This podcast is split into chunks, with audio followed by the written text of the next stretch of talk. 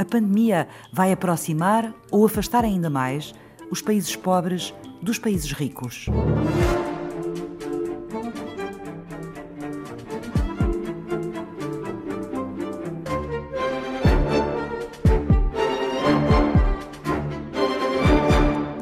Nós estamos todos muito focados na nossa realidade, nas consequências da crise para as nossas famílias, para as nossas cidades, para o nosso país e há uma, uma tendência a não ver uh, o outro. E eu acho que esta dimensão é uma dimensão decisiva. Jorge Moreira da Silva é o diretor-geral de Desenvolvimento e Cooperação da OCDE, a organização internacional que junta mais de três dezenas de países desenvolvidos no objetivo do progresso económico e social sustentados. Existe uma falsa percepção de simetria. Como isto é uma pandemia que está a afetar todos os países, estamos todos a ser afetados por igual. Não estamos.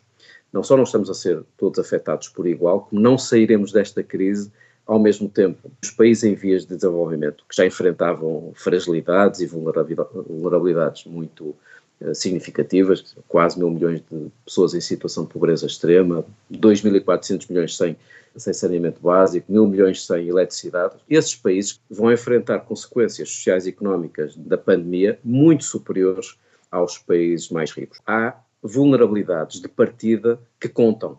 Países que não têm sistemas nacionais de saúde eh, resilientes, países que não têm condições para lidar com o confinamento de uma forma aceitável, estão a sofrer mais. Eu, eu, vou dizer duas ou três coisas que podem chocar as pessoas, mas a verdade é que o confinamento é um luxo dos países ricos.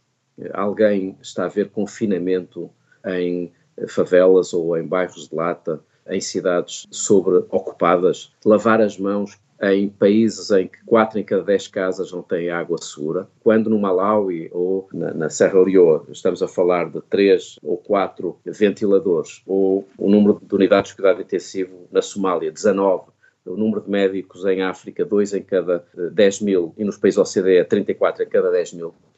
Pela primeira vez em 30 anos, vamos ter um aumento da pobreza à escala mundial. 500 milhões de novos pobres, já em 2020, dos quais mais de 100 milhões em situação de pobreza extrema.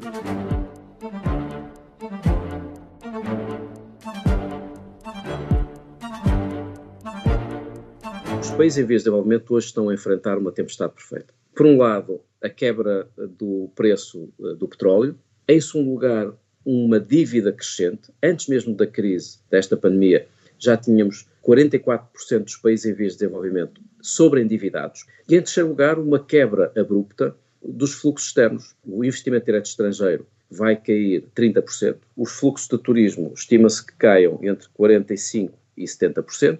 As remessas dos imigrantes, todos os anos, os imigrantes que estão espalhados pelo mundo enviam para os seus países de origem 400 eh, mil milhões de dólares de remessas de imigrantes. No total, o que é que estamos a falar? Num só ano, os fluxos externos dirigidos aos países em vias de desenvolvimento atingem 700 mil milhões de dólares.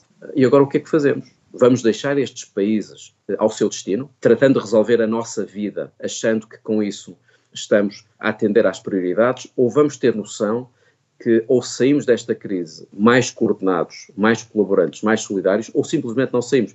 Eu acho que nós temos que ajudar os países em vias de desenvolvimento, desde logo por uma questão de responsabilidade, uma questão ética, por uma questão moral. Mas para aqueles que não estão tão alinhados com estes objetivos, então eu vou usar um argumento um pouco mais comezinho, que é o seguinte: se nós não ajudarmos os países em vias de desenvolvimento nesta fase, a pandemia não termina. O vírus continuará a circular e mais tarde ou mais cedo voltará para uh, os países do Norte. Aquilo que nós não investimos em desenvolvimento pagamos em ajuda humanitária ou enfrentando as consequências da falta de desenvolvimento. Veja a crise dos refugiados. E há aqui uma dimensão económica.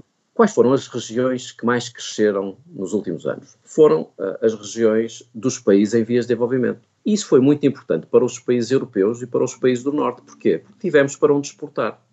Portanto, muito do crescimento económico global durante as últimas décadas foi muito resultado da procura crescente nos países em vias de desenvolvimento e da saída da pobreza e entrada na classe média de muitos eh, milhões e milhões de pessoas. Está, portanto, a ver o que é que vai acontecer se nós não ajudarmos os países em vias de desenvolvimento na sua recuperação económica. Em termos práticos, estamos também a prejudicar a recuperação económica global e prejudicar a recuperação económica da União Europeia e também de Portugal. Mas depois há uma outra dimensão que tem a ver com a dívida. Os países em vez de desenvolvimento têm uma dívida enorme, todos os anos tem que ser paga, e os G20, os países mais ricos, aceitaram este ano suspender o pagamento do serviço da dívida. Em termos práticos, isto dá uma almofada de liquidez para os países em vias de desenvolvimento já este ano de 25 mil eh, milhões de dólares. Mas provavelmente vai ser necessário ir além desta mera suspensão do serviço da dívida e ponderar o perdão de dívida. Os números acabam por ser impressionantes quanto à diferença de registro entre as necessidades e as possibilidades. Os países mais ricos anunciaram pacotes de estímulo económico na ordem dos 11 bilhões de dólares na nossa anotação. Sabe quanto é que os países em vias de desenvolvimento recebem por ano de ajuda pública ao desenvolvimento? 153 mil milhões de dólares. E esse número não mexe há vários anos. Estamos a falar de uma eh, diferença eh, que traduz bem o risco de sairmos desta crise mais divididos. Seria imperdoável, seria irresponsável se não utilizássemos esses recursos, essa bazuca financeira, para não só enfrentar a crise económica, mas também as desigualdades e a crise climática. Isto é, que não uh, se olhe para esta crise com o erro de paralaxe, que é olhar para o nosso quintal, para a nossa realidade, sem perceber que há outros que estão a sofrer muito mais do que nós e que, mesmo quando sairmos desta crise, esses países ainda vão ter que lidar com a pobreza e com as desigualdades durante vários anos, se calhar por mais do que uma década, temos a obrigação de os ajudar, porque estamos nisto juntos.